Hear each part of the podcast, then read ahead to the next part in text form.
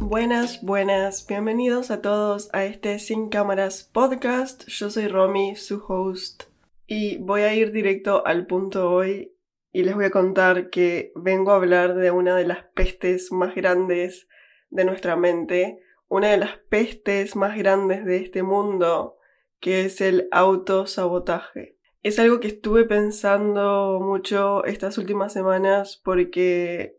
es algo que es bastante recurrente, sobre todo cuando sos una persona que quiere hacer cosas nuevas todo el tiempo, como yo, y me encuentro siempre como detectando este patrón del autosabotaje, pero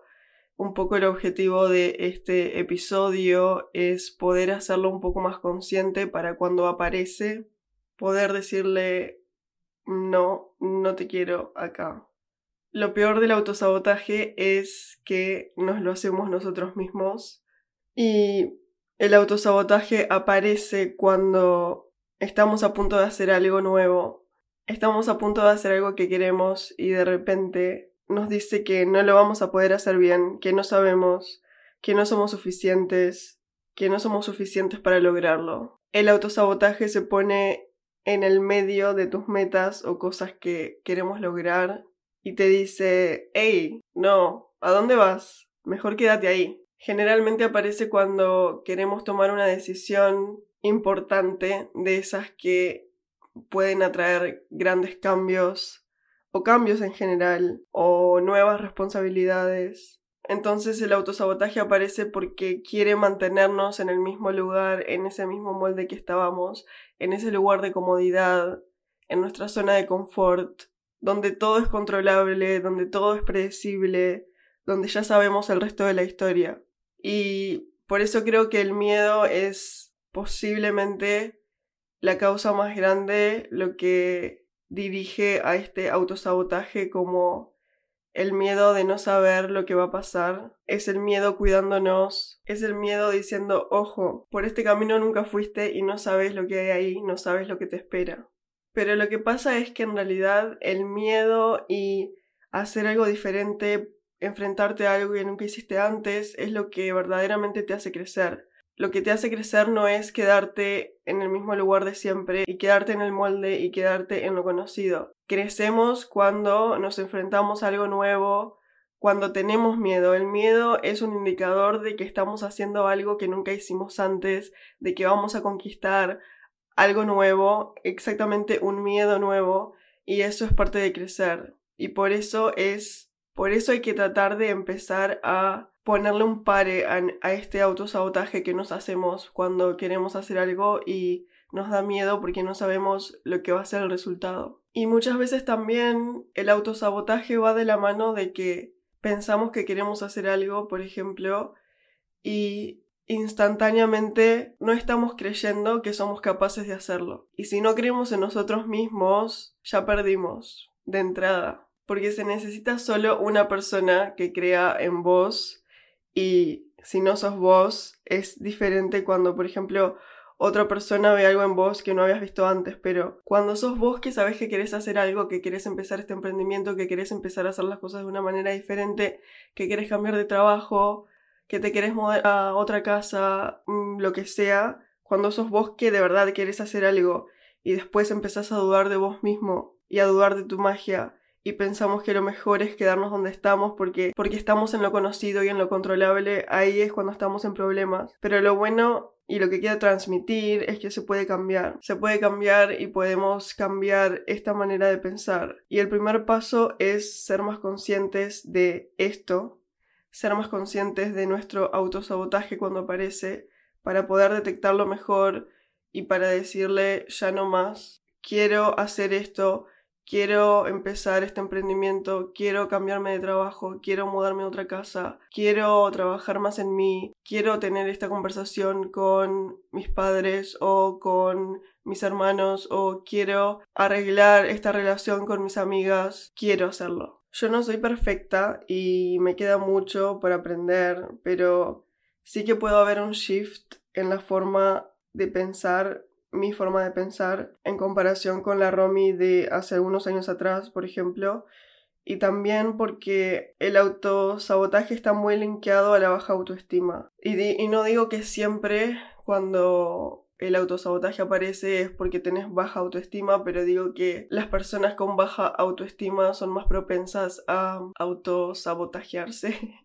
o como sea. Ya lo mencioné varias veces antes en el episodio, pero por suerte yo fui trabajando como en mi autoestima y hoy soy una persona mucho más confiada, mucho más segura de sí misma de lo que fui hace unos años. Em, obviamente es un trabajo largo que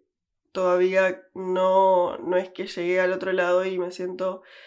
100% confiada, todo, eh, segura y confiada todo el tiempo, no, pero sí noto como mi confianza en mí misma, la seguridad con la que hago las cosas cambió un montón y puedo decir que hoy soy la mayor parte del tiempo segura que insegura, digamos. Creo que todos tenemos nuestros días de sentirnos inseguros, de sentirnos que no somos suficientes, de sentirnos que no estamos haciendo lo suficiente, no estamos haciendo lo correcto, no estamos haciendo algo relevante, pero creo que el objetivo es tener más días de los otros que de esos, tener más días en los que sí confiamos en lo que estamos haciendo, estamos seguros de nosotros mismos. Lo interesante de esto es que yo me di cuenta que tenía baja autoestima cuando empecé a trabajar en mí y cuando empecé todo esto, este camino del desarrollo personal y cuando estaba empezando a cambiar fue que me di cuenta lo mal que estaba, como que cuando estás en esa, cuando estás pasando por eso,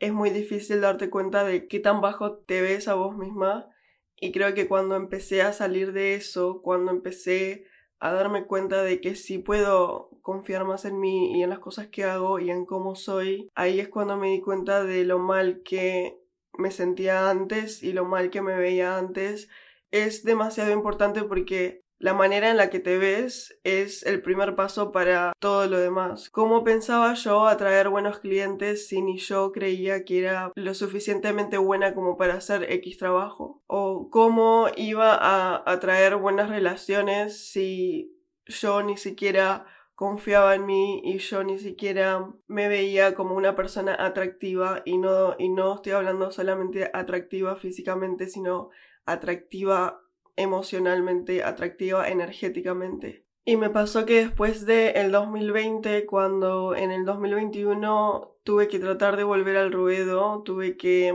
Ya estaba viviendo hace un tiempo de nuevo en Londres porque en pandemia, ya lo conté, pero viví tres meses en Edimburgo, en la casa de los padres de mi novio. Y en el 2021, cuando tuve que volver al ruedo, cuando tuve que volver a encarar la vida en Londres y esta vez sí desde un lugar en el cual yo ya era freelancer. Los ingresos dependían 100% de mí y no de nadie más. Y además me había mudado a un lugar nuevo que es el apartamento donde estamos ahora y tenía que mantener este ritmo, tenía que ver cómo pagar el alquiler y todo, todo lo demás todos los meses y vivía un poco nerviosa y ansiosa, sí, como que no les voy a mentir, tampoco les voy a decir que todo era color de rosas, pero no me quedó más que rendirme y a lo que me refiero con esto fue que en vez de estar pensando todo el tiempo y preocupándome todo el tiempo por si iba a ser capaz de sostener este estilo de vida, fue rendirme para creer y confiar en que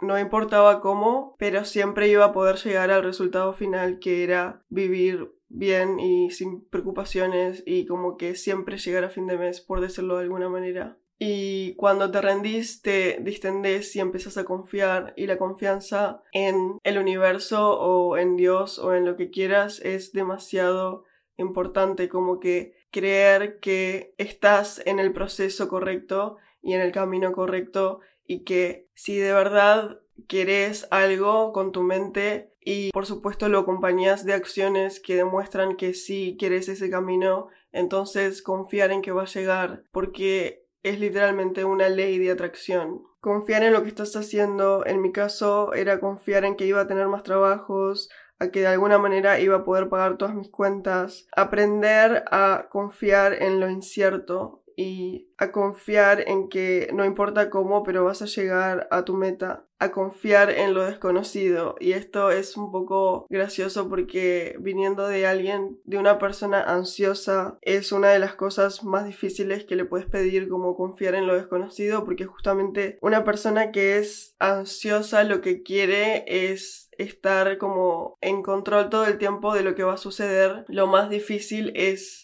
aceptar que no se puede controlar todo todo el tiempo. Y si bien sigo siendo bastante ansiosa, por suerte siento que mis niveles de ansiedad a veces lo noto bajar mucho, como que en, en, las cosas del día a día, en mi relación con mi pareja, cómo pienso en ciertas cosas que antes capaz era como tengo que saber todo ya, tengo que saber si este viaje va a pasar, tengo que saber si voy a tener X cantidad de trabajo el mes que viene, voy a tener que saber qué voy a estar haciendo, no sé, en tres meses a partir de ahora. Y creo que de un tiempo a esta parte aprendí que lo que importa en realidad es lo que estás haciendo hoy mismo y lo que estás haciendo hoy te tiene que acercar un poco más a todas esas metas que tienes en la cabeza, pero el resto se va a ir armando día a día y pensar de acá a X cantidad de tiempo o preocuparte por cosas que hace otra persona que vos claramente no puedes controlar es solamente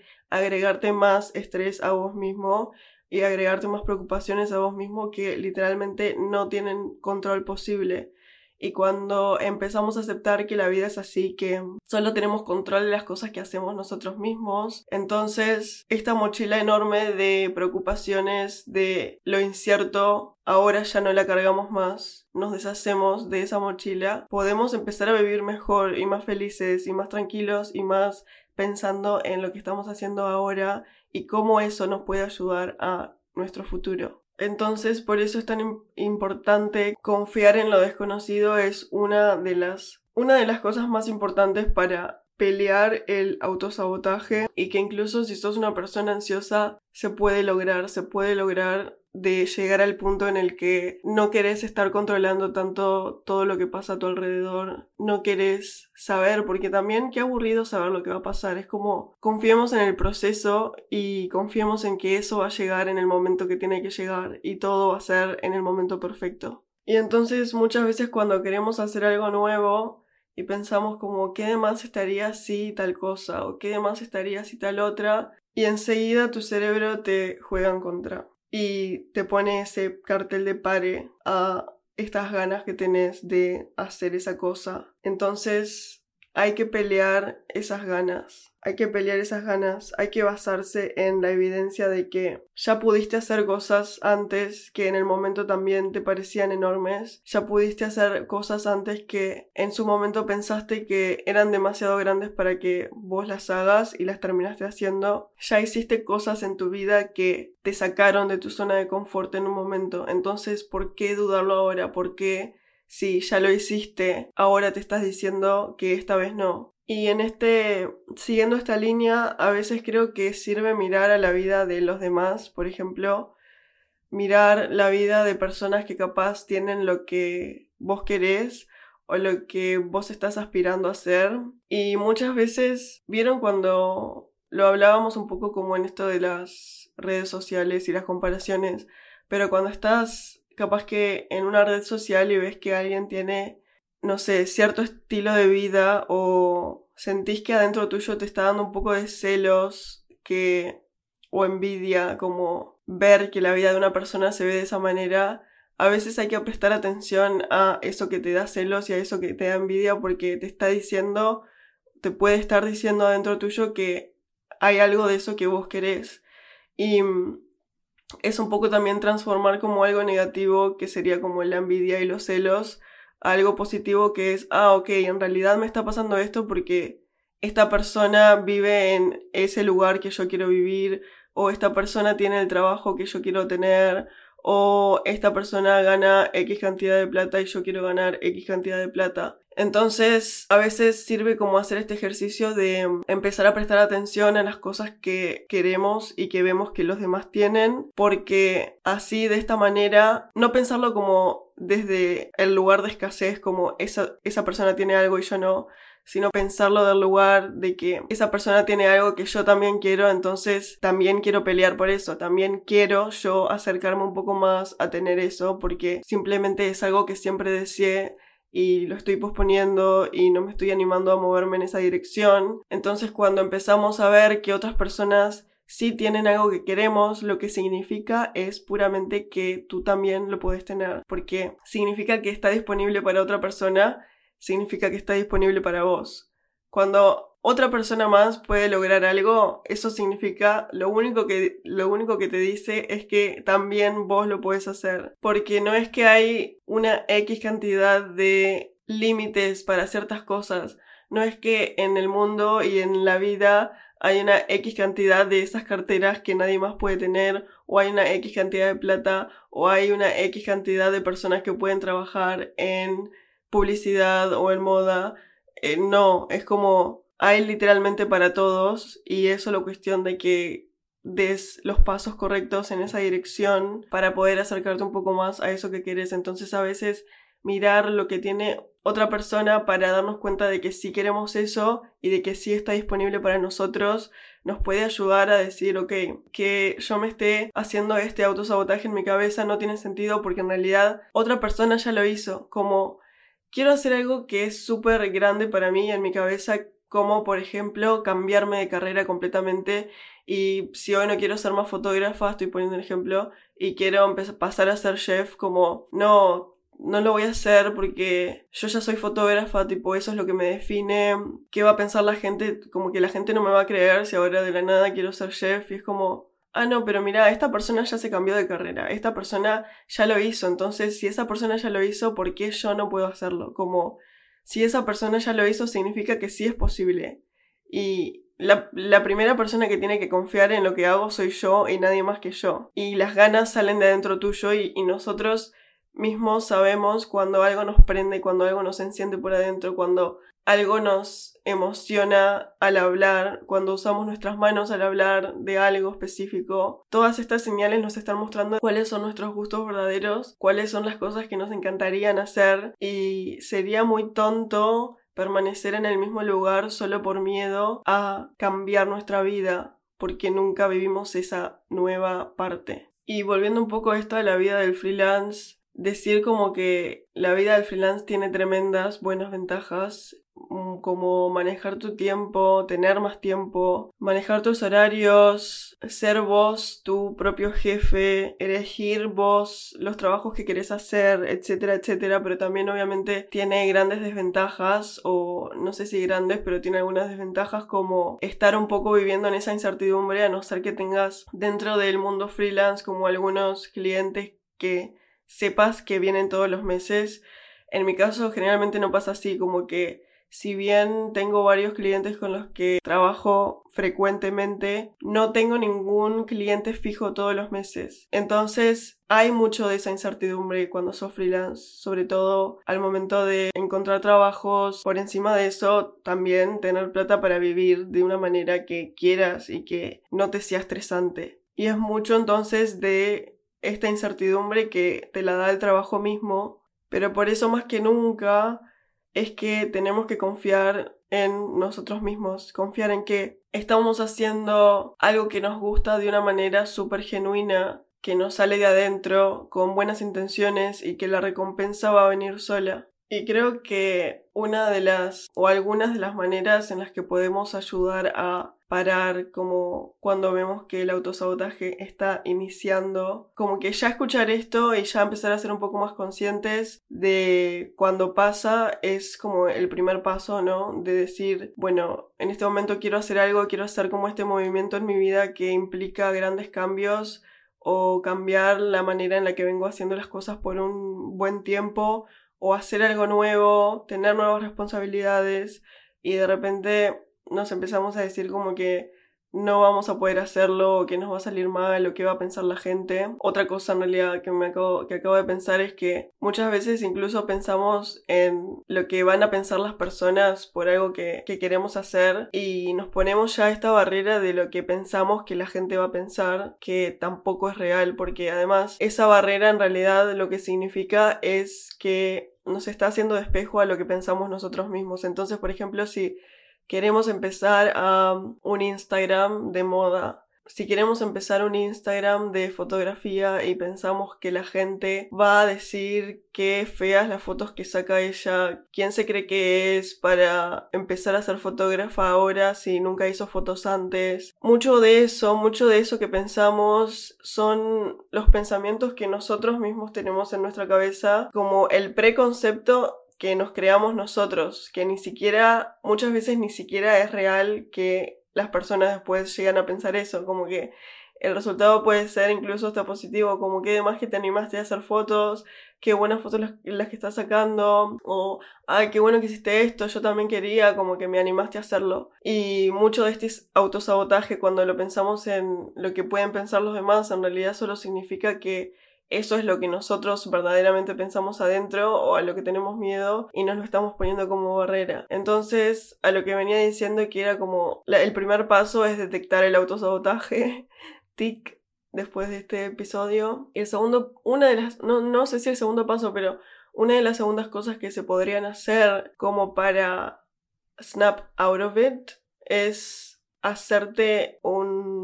cartel o tipo un papel, un post-it, lo que quieras, en un lugar que veas todos los días de eso que quieres hacer. Entonces, si seguimos con este ejemplo y lo que quieres hacer es un Instagram de fotografía, es como ponerlo en papel, eso que quieres y ponerlo en un lugar que lo veas siempre como para recordarte de que eso es lo que verdaderamente quieres y también preguntarte como qué es lo que puedo hacer hoy para llegar un poco más cerca a eso que quiero hacer o ser. Nuestro cerebro, el cerebro humano funciona de una manera súper visual, entonces todo aquello que esté alrededor tuyo te va a influir inconscientemente a hacerlo o no hacerlo. Por eso es que todo lo que sea visual te puede ayudar. Y otra de las cosas que puedo pensar que te pueden ayudar es después de como ponerlo en papel porque vieron que muchas veces tenemos algo en la cabeza que queremos hacer y hasta no empezar a liberarlo de nuestra mente, hasta no ponerlo como en el mundo físico, real, entonces no parece real hasta entonces. Después de ponerlo en papel lo que podemos hacer es hablarlo con alguien, capaz que no hablarlo con todo el mundo, pero contárselo aunque sea a una persona que vos confíes, que te inspire la confianza para contarle esto. Y entonces, una vez que le contás a alguien que, por ejemplo, querés empezar este Instagram, entonces como que vos también ya te pones cierta presión, pero una presión positiva de que ya lo dijiste, entonces ahora tenés que accionar. Para también demostrarle al universo que estás en serio, que esto que tenías en la cabeza ya lo estás diciendo, entonces significa que de verdad lo querés hacer, que ya no estás jugando. Un poco de esa manera también es que, que la vida te va a ir dando las señales o las respuestas o las maneras de hacerlo. Una vez que estás seguro de lo que quieres hacer, una vez que estás segura de lo que quieres hacer, y no solo estás segura adentro tuyo, sino que lo estás diciendo, estás demostrando que no es pavada y que ya estás empezando pasito a pasito a ir en esa dirección. Y también un poco sentir como eso, esa mini presión de que si ya lo dijiste a la gente, entonces ahora ya lo tenés que hacer, no hay vuelta atrás y que no te gane el miedo. Y um,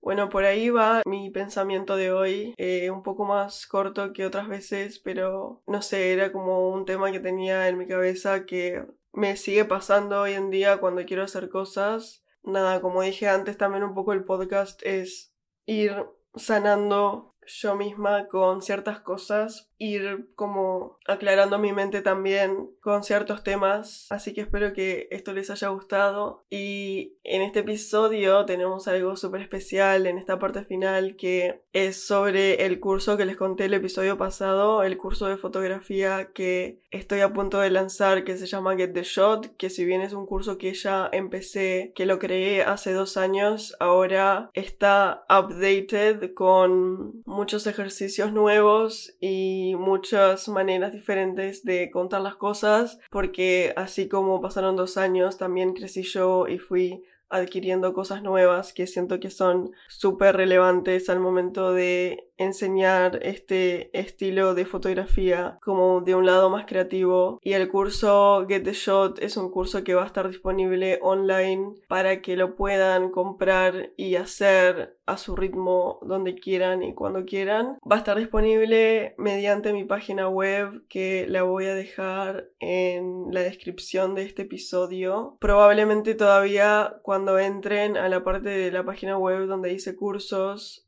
va a estar como fuera de stock, out of stock les va a aparecer, pero pueden poner como recibir una notificación cuando empiece a estar disponible para la venta. Un poco lo conté el episodio pasado, pero es un curso para personas que quieren aprender a fotografiar, no la parte teórica, sino más bien la parte creativa, la parte de encontrar tu propia identidad al momento de hacer fotos. Es un curso que te va a enseñar a detectar cosas interesantes con más facilidad, que te va a ayudar a entrenar el ojo, a estar más alerta, a encontrar mejores fotografías, a encontrar mejores momentos, a prestar atención en ciertos elementos que te pueden ayudar a componer una imagen que sea más interesante y más memorable y una imagen que esté puramente conectada con tu interior, con tus intereses, con las cosas que te gustan, con tu personalidad. La verdad estoy súper contenta de cómo está quedando este curso, de cómo lo mejoré. Por eso también es que ahora les voy a decir que pueden participar. Voy a dar tres becas, tres cupos para personas que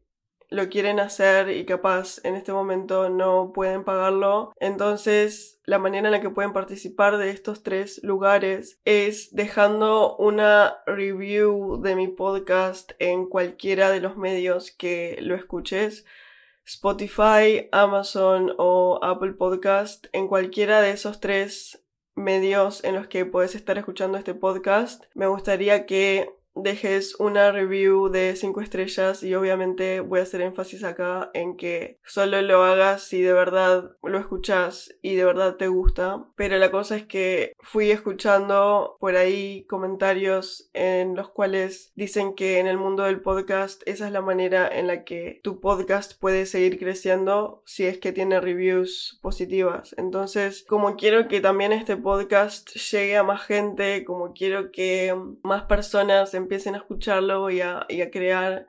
como una comunidad más grande de este lado mío, de este lado de Romy sin cámaras,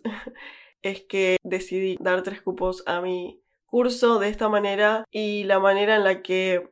lo tenés que hacer es que después de que dejes el review, sé que por ejemplo en Spotify solo puedes dejar estrellas, pero capaz que creo que en iTunes también puedes dejar comentarios, entonces si lo haces y quieres participar, que me mandes por favor una captura de pantalla a mi cuenta Romilux por Instagram. De esa manera puedo chequear y comprobar que lo hiciste. Y de hecho, dicho sea de paso, quiero decir que también si sos una persona que capaz que no está interesada en hacer este curso, pero sí escucha mi podcast y sí le gusta y sí hay episodios que le ayudan, también quiero pedirte que me dejes una review porque me va a ayudar un montón en este camino. Voy a agregar otra información ahora con otro micrófono, así que seguro se va a escuchar diferente, pero me faltó agregar que hay tiempo de participar hasta el domingo 19 de noche, así cuando el lunes me despierte ya puedo elegir